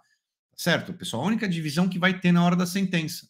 Ela vai estipular quem é contra fila e quem é linha materna. Tá? Isso estivermos falando de linha materna antes de 48. Agora, se você está falando de uma mulher nascida na Itália, aí você só vai ter a discussão de mulher nascida na Itália. Não vai ter uma segunda discussão dentro do processo. Show. Ah, o Carlão tá por aqui. Chegou, né, Carlão? Dando tchau aí, ó. Sonorivato, agora a São Paulo. Bem-vindo, Carlão. Carlão na terça-feira que me mandou mais cedo para casa, né? Falou, vai dormir, vai dormir. Tô... Vou esquecer não, viu, Carlão? Pode deixar. A Cris colocou aqui, ó, Mendrone, é, você presta assessoria para quem quer tirar a cidadania pelo consulado de São Paulo? Sim, nós fazemos, fazemos montagem de pasta, a gente faz todo o trabalho que vocês precisam para a cidadania administrativa. Antes de falar sobre isso, eu só gostaria de retomar um pouquinho o que eu falei agora há pouco. Essa posição, Cida, né, tinha me perguntado. Uhum. Essa posição, Cida, eu sempre tive. Tá? Desde quando começou a falar em, em, em judicial, que aí pedia-se para dividir o processo, é, eu sempre dizia: isso não é producente. O princípio basilar do direito é que tenha celeridade, que não tenha divergência de, de sentenças com as mesmas causas de pedir, né, então, assim, eh, as pessoas diziam: não, não pode. Um tem uma tese A, tem uma tese B.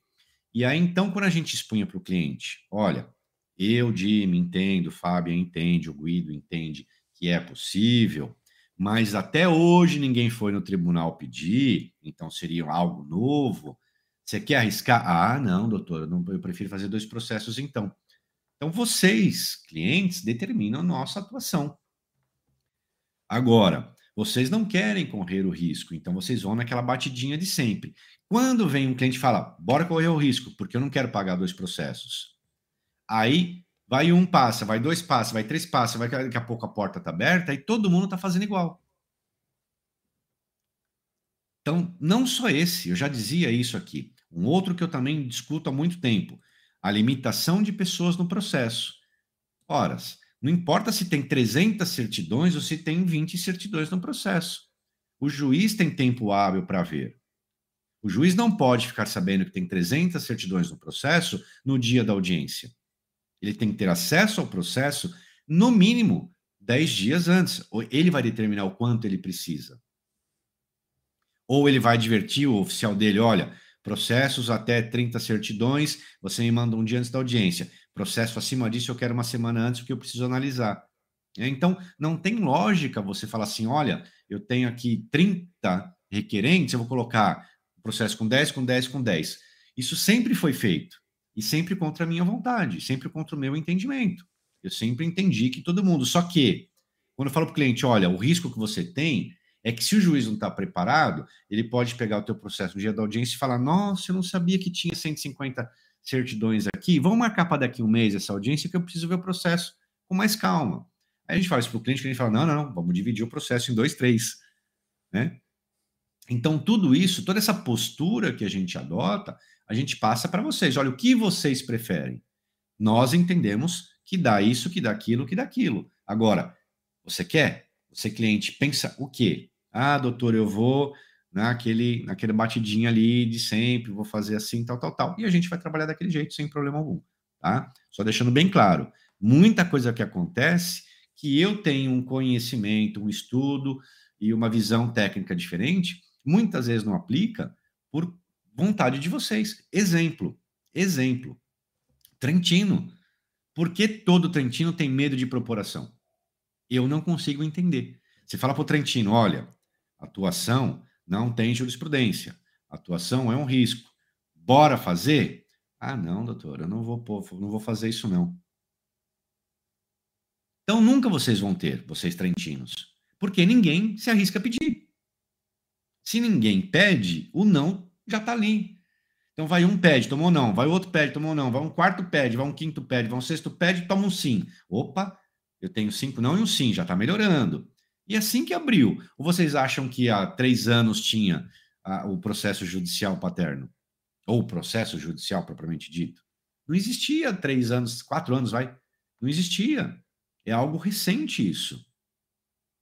Mas teve, existiram pessoas corajosas para fazer. E hoje eu escuto alguém dizer aí que a, a via judicial ela inexiste. Como inexiste? Se a própria alteração do Código de Processo Civil faz alusão a essa via. A, a própria alteração, a atual legislação de processo civil, que alterou a competência dos tribunais, ela prevê. Perceberam, pessoal? Mas por quê? Porque pessoas insistiram pelo direito, ao direito. Tá joia? A Isabela aqui dando boa noite, mandou que vocês são demais. Valeu, Isabela. Quem mais aqui com a gente? O Carlão aqui colocando aqui, ó, Cris, a FM faz para qualquer um dos consulados. É isso aí. É, lembrando, pessoal, que quanto à assessoria para consulados, tá? O papel nosso é, a, é montar a pasta para vocês, tá?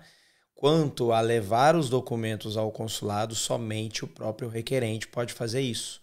Tá? Não tem como é, um assessor acompanhar vocês na entrega da documentação.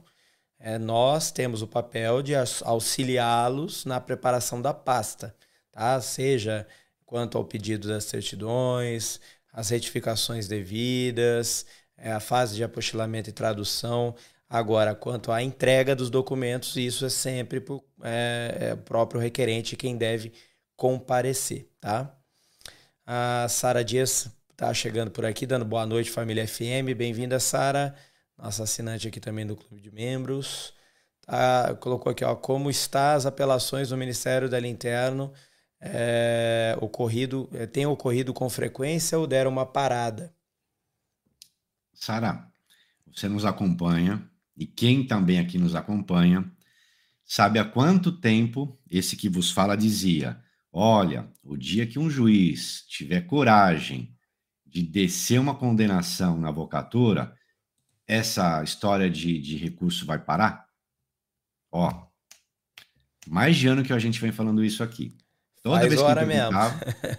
toda vez que me perguntava, falava: o dia que tiver um juiz corajoso, o dia que tiver um juiz corajoso.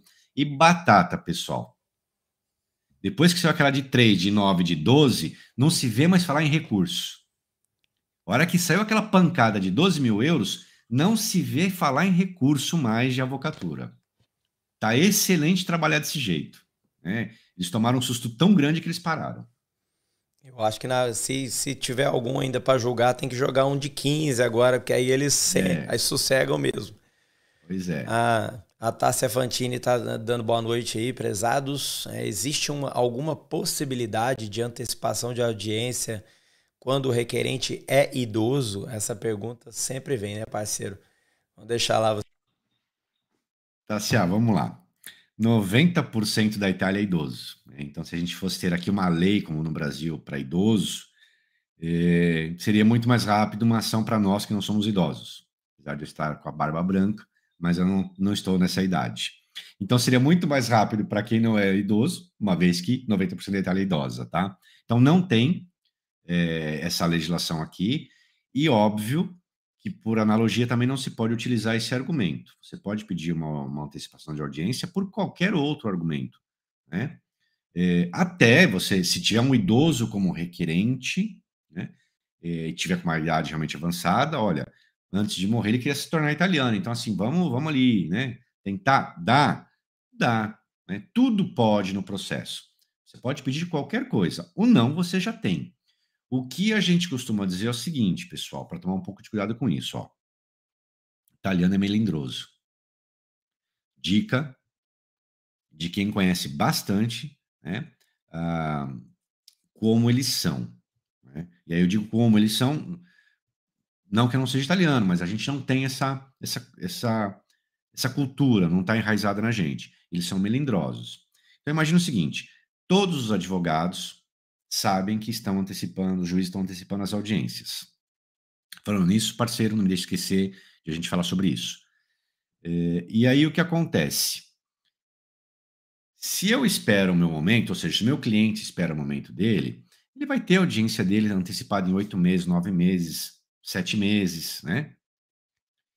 Se o meu cliente diz, Jimmy, vai lá cutuca o juiz, pede uma antecipação, e esse é um juiz melindroso, o que ele pode fazer? Beleza, eu já ia antecipar mesmo, eu vou antecipar.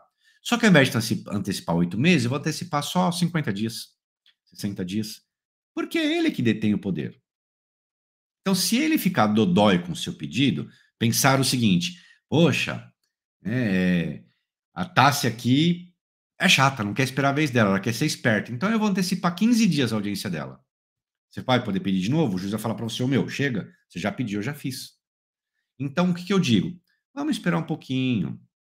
As antecipações estão ocorrendo. Aí eu sei que muitos de vocês não só querem, como no caso dos idosos, às vezes é o último, a última vontade antes de morrer. Né? Nós entendemos isso, para nós isso é muito forte. Para eles, não, para eles isso não é uma justificativa.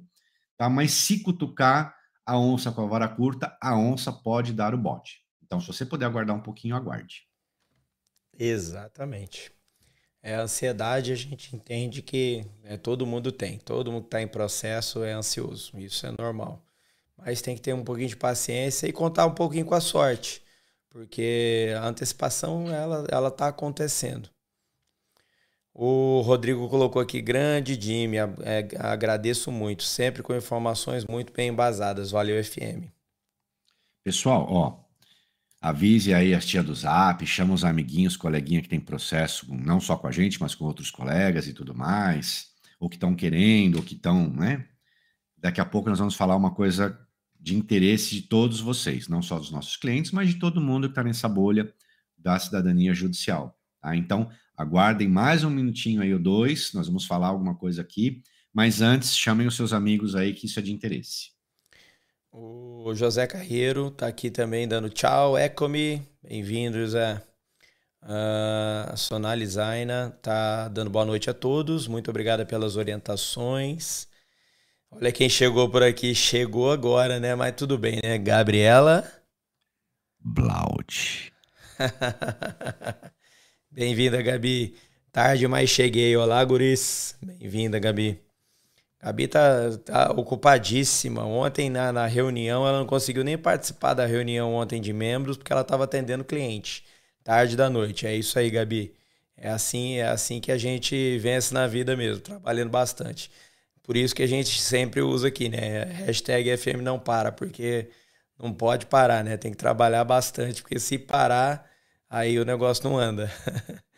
a Cida aqui agradecendo, top. É, obrigado pelo esclarecimento. Obrigado você pela pergunta, Cida. É esse tipo de, de pergunta que a gente gosta de responder aqui, justamente porque é, são perguntas aí que enriquecem o conteúdo.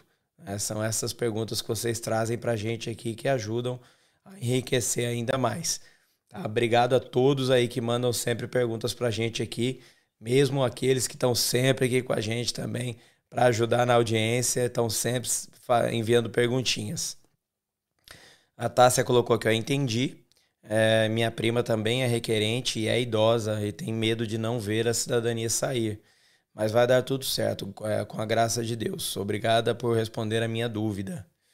Eles. É, vou agora falar uma coisa. Eu não, eu não, sou muito sentimental, não. De vez em quando eu sou. E, e a cidadania italiana, para mim, é algo que realmente é sentimental, algo que mexe com o meu sentimento.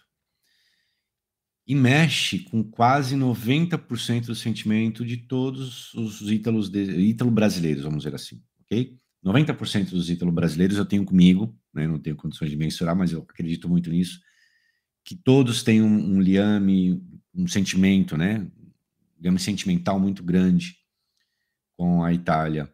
E se a Itália soubesse desse amor que nós temos, eh, eles iam tentar é, tirar todas as dificuldades e problemáticas que eles criam ah, por criar às vezes, né? É óbvio que tem muita gente que está só afim atrás de, de um passaporte para poder ir para a Irlanda ou para a Inglaterra, mas tenho certeza que 90% dos casos o que vem primeiro realmente é o sentimento, é resgatar né, aquela, aquele, aquela árvore, aquele fruto, aquela família, ah, o que aconteceu, como foi, é, essas histórias todas. Isso põe a mão no fogo que a maioria dos ítalos brasileiros são assim, né? E, e, é realmente o que a Tássia falou. Às vezes a pessoa está lá com 80 anos, 90 anos e fala: olha, antes de falecer eu queria ter esse reconhecimento, né? Para gente é lindo isso, para gente brasileiro, ítalo descendente, mas para eles aqui é como se fosse comer pizza. Não tem esse, eles não têm esse sentimento como a gente tem, eles não sabem o que é isso. Pessoal, o italiano não sabe o que é saudade. Não existe o termo saudade. É esse que a gente conhece no Brasil. É, você não fala assim para o italiano, ah, eu estava com saudade de você, eu estava com saudade da nossa amizade. Não tem o mesmo significado, para vocês terem uma ideia. Né? Então, são coisas, às vezes, que a gente usa como argumento verdadeiro, mas que para eles soa falso ou soa sem sentido. É. Realmente, o italiano nesse ponto ele não tem essa conexão, né, com, com o sentimento como nós temos. A gente é muito mais é, é, sentimental com as pessoas, com, com, as situações do que eles. Eles tratam a coisa a panos frios, né? Então é, uma, é realmente bem diferente. O pessoal que não está acostumado é, acha que é porque eles são frios, etc. Né? Mas não é parte da cultura mesmo. Eles são muito objetivos. É, e esse sentimento, às vezes, é, passa despercebido por eles. Às vezes, eles até é, é, sentem, mas não transparecem, não, não, não demonstram. Então, isso é uma coisa realmente que acontece bastante aqui. Eu nunca escutei o italiano dizer assim: nossa, eu tava com saudade de fulano de tal, né? Ou vem alguém na mesa, vai com a gente, nossa, faz cinco anos que a gente não se vê, eu tava com saudade de você, quanto tempo, me dá um abraço. Nunca eu vi um italiano fazer isso, nunca. Você já viu, parceiro? A gente fica com saudade de uma semana que não se vê, né, parceiro? Quando a gente Você já se viu encontra, isso? fica... Itália, não? É. Não, não vi, não vi. Nunca vi. Eu tenho amigos italianos que eu trato eles com o maior carinho mas eles não me tratam da mesma forma. Não, não tratam. Normal, a gente é assim, né, parceiro? Você é assim também com os seus amigos, com o Renato, sim. aí com o pessoal. Sim, sim. Eu, quando estou junto de vocês, eu sempre vejo você tratando o Renato mesmo, trata ele como um pai, né? Sim. Trata ele com o maior carinho, mas a gente vê que do outro lado não vem igual, né? Não vem na não mesma vem, né? moeda. Não vem. É normal. Ricardo colocou aqui, ó, sentimento. E a Tássia, é verdade. É, realmente, é, são coisas que a gente vê aqui diferente na Itália. Bora lá para os finalmente, então, parceiro. É, pessoal, é o seguinte.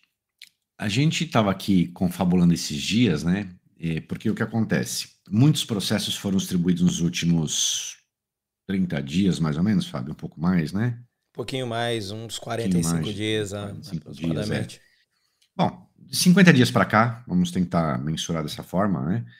é, nós estávamos percebendo que os processos estão sendo distribuídos, mas não está vindo a data de audiência. Vem a distribuição, vem o nome do juiz, vem né, a sessão lá, tudo bonitinho tal, mas não sai a data de audiência, não sai a data de audiência, e a gente também estava sentindo uma dificuldade, estamos sentindo uma dificuldade em obter a tão falada é, carta de sentença ou trânsito em julgado, né? Conhecido como trânsito em julgado. Então, nós fomos atrás disso para saber o que estava acontecendo. Olha, a gente tem aqui 40 processos distribuídos nos últimos 40 dias e não tem uma marcação de audiência. O que está acontecendo? Né? E temos 50 certidões é, de trânsito em julgado requeridas e saiu duas, três. O que está acontecendo tribunal, né? E aí, então, o que, que é que nos foi passado? É, esse, nós falamos aqui alguns dias, né? Esse setor, antigamente, quando saía a sentença, aquela sentença ela ia é, a informação para um setor, isso de forma papel, ia para um setor, uma senhorinha lá pegava uma a uma e fazia manualmente certidão por certidão. Era assim até fevereiro. E com essa alteração que vem vindo como uma imposição do bloco europeu, eles tiveram que modificar a legislação processual civil e estão é, mecanizando, automatizando alguns setores. E esse setor específico de, de trânsito em julgado, ele estava muito precário.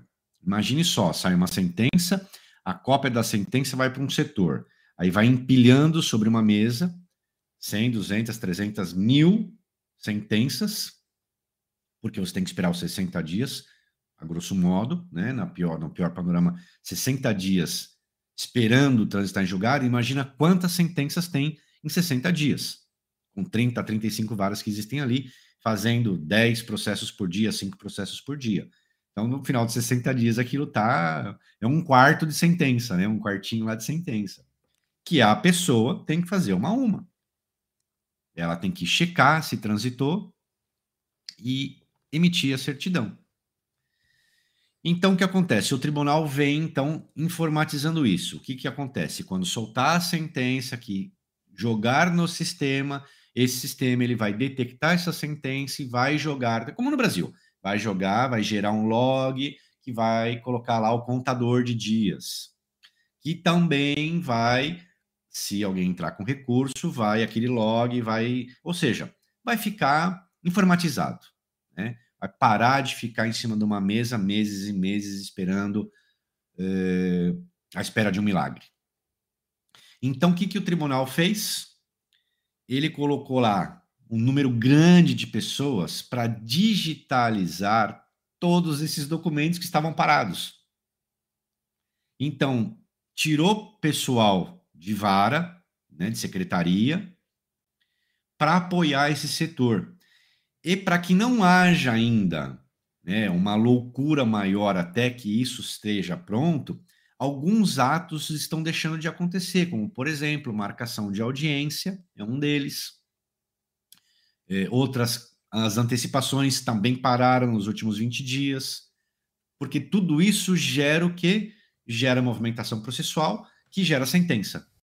Então, o que, que eles pensaram? Olha, vamos aqui parar 40, 50, 60 dias, vamos diminuir o ritmo, colocar uma força-tarefa aqui, digitalizar tudo isso e colocar em dia.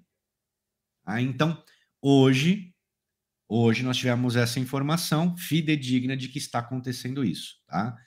Óbvio que a gente ficou dias procurando essa informação porque não funcionava, estava quase que parado o sistema, né?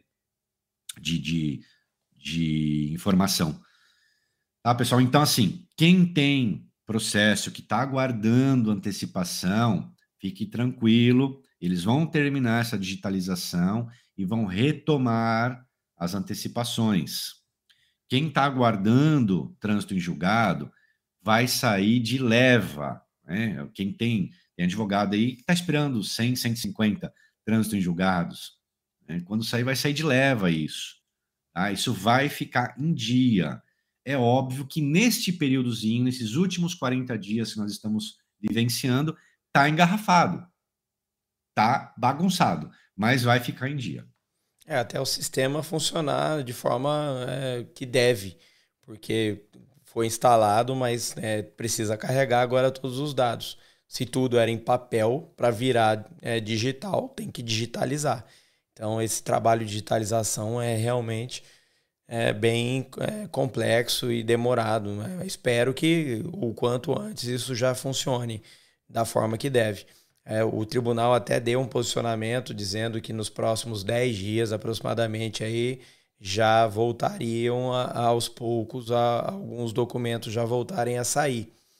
É, vamos aguardar aí que isso aconteça realmente aí pelo menos nos próximos 10 dias é, ou até mais, no mais tardar no, no próximo mês. Mas o importante é que a partir do momento que tudo estiver realmente funcionando como se deve, é, as coisas aí tendem a ficar mais ágeis, tá? Então eles estão preparando para que funcione dessa forma. Beleza? Eu acho que é isso, né, parceiro, que a gente tinha para passar ao pessoal. É isso aí. Então, comente aí com os amigos, com os colegas, quem está nessa situação, aguardando o número de, aliás, data de audiência, quem está aguardando certidão, quem está aguardando alguma movimentação, é, vai ficar, vai voltar à normalidade, tá, pessoal? Vai voltar a antecipar, é. vai voltar tudo. É eu acredito que nesses problema. próximos dias, esses 10 dias aí, eu acho que já tudo volte. É, eu já até vi uma movimentação ontem é, de antecipação de uma juíza. É, vamos ver se isso já é sinal de alguma coisa que talvez já voltem aí a fazer as antecipações novamente. É, vamos aguardar, né? Esperamos aí que as coisas voltem ao normal o quanto antes. O Carlos Antônio tinha feito uma perguntinha aqui: o Comune só aceita e-mail PEC? É, não, na verdade, não é que ele só aceita e-mail PEC, tá? Tem Comune que é, pede para que só enviem e-mail PEC, enquanto outros Comune, é, às vezes, não uh, trabalham com o PEC e aí pedem para enviar no correio normal. Então você tem que consultar no próprio site do Comune qual o formato eles pedem. Tá? Para pedido de documentos, normalmente é o e-mail PEC que é o utilizado, tá? Normalmente. Mas às vezes o PEC pode estar com problema ou eles não gostam de usar e aí eles pedem para mandar direto pro pro departamento no e-mail normal. Então, é, olhe no site do Comune sempre o que eles é, desejam, tá? O Carlão colocou aqui, ó, pessoas, meus documentos já estão a caminho da Itália. Sim, senhor. Calma que já tá para chegar já, fica frio, tá? Já foi, a, a Vilma já tá providenciando o envio. O, o Ricardo colocou, wow, breaking news, automatização de procedimentos. é isso Vai aí. Vai ficar bom, viu, pessoal? Vai ficar bom. É que assim, quando aconteceu no Brasil lá, quando houve em São Paulo, foi um pandemônio. Nós trabalhávamos, eh, sumiu o processo, quer dizer, sumiu, pois localizaram, né? Na bagunça, o processo que era de uma vara foi parar na outra, porque eles iam para o mesmo setor para digitalizar, e na hora de voltar, mandava o processo de uma vara para outra vara, colocava final errado, colocava em, em, em instante errada. Então, assim, esses percalços sempre vão existir nessas, nessas mudanças, né? Mas ela sempre vem é. para melhorar. Ana Lúcia aqui colocou excelente notícia, é muito bom, vai agilizar com certeza, sem dúvida, vai ficar muito bom. É, finalizando a última mensagenzinha aqui do Instagram também, o Di Helmans tinha colocado aqui, ó, todos nós temos sentimentos, porém o povo italiano ou descendentes não compreendem, meu ponto de vista. É, todo mundo tem, todo mundo tem. É o, às vezes o jeito de demonstrar o sentimento é que é diferente, né? Aquilo que eu comentei aqui também. Pessoal, quero agradecer a todos vocês aí que participaram. Aí, ó, nós é, todos que participaram deixaram 46 likes. É, tá bom também. Muito, muito obrigado aí a todos vocês que deixaram like. Quem não deixou e tiver curtido, peço aí para que deixem um like para ajudar aí o, o, a nossa live chegar a mais pessoas. A gente sempre conta com o apoio de vocês. A gente está sempre aqui todas as terças e quintas às 19 horas, horário de Brasília. Aqui pra gente, para vocês terem uma ideia, é 1h45 da manhã e nós estamos fazendo serão, eu e meu parceiro, para poder né, tirar dúvidas de vocês sempre. A gente já faz esse trabalho há mais de um ano e meio, isso sempre constante, toda semana a gente está aqui. Então a gente pede aí para vocês aí, pelo menos aí, é, quando possível, ajudar compartilhando a live, deixando um like, porque a gente conta com isso para poder chegar a mais pessoas sempre, tá bom? Agradeço a todos vocês e aguardo vocês na próxima terça-feira para o nosso bate-papo, tá bom? Grande beijo. Galerinha do meu Brasil Baronil, do jeito que nós cheguemos, nós somos. Bacione e arriviodse. 拜拜。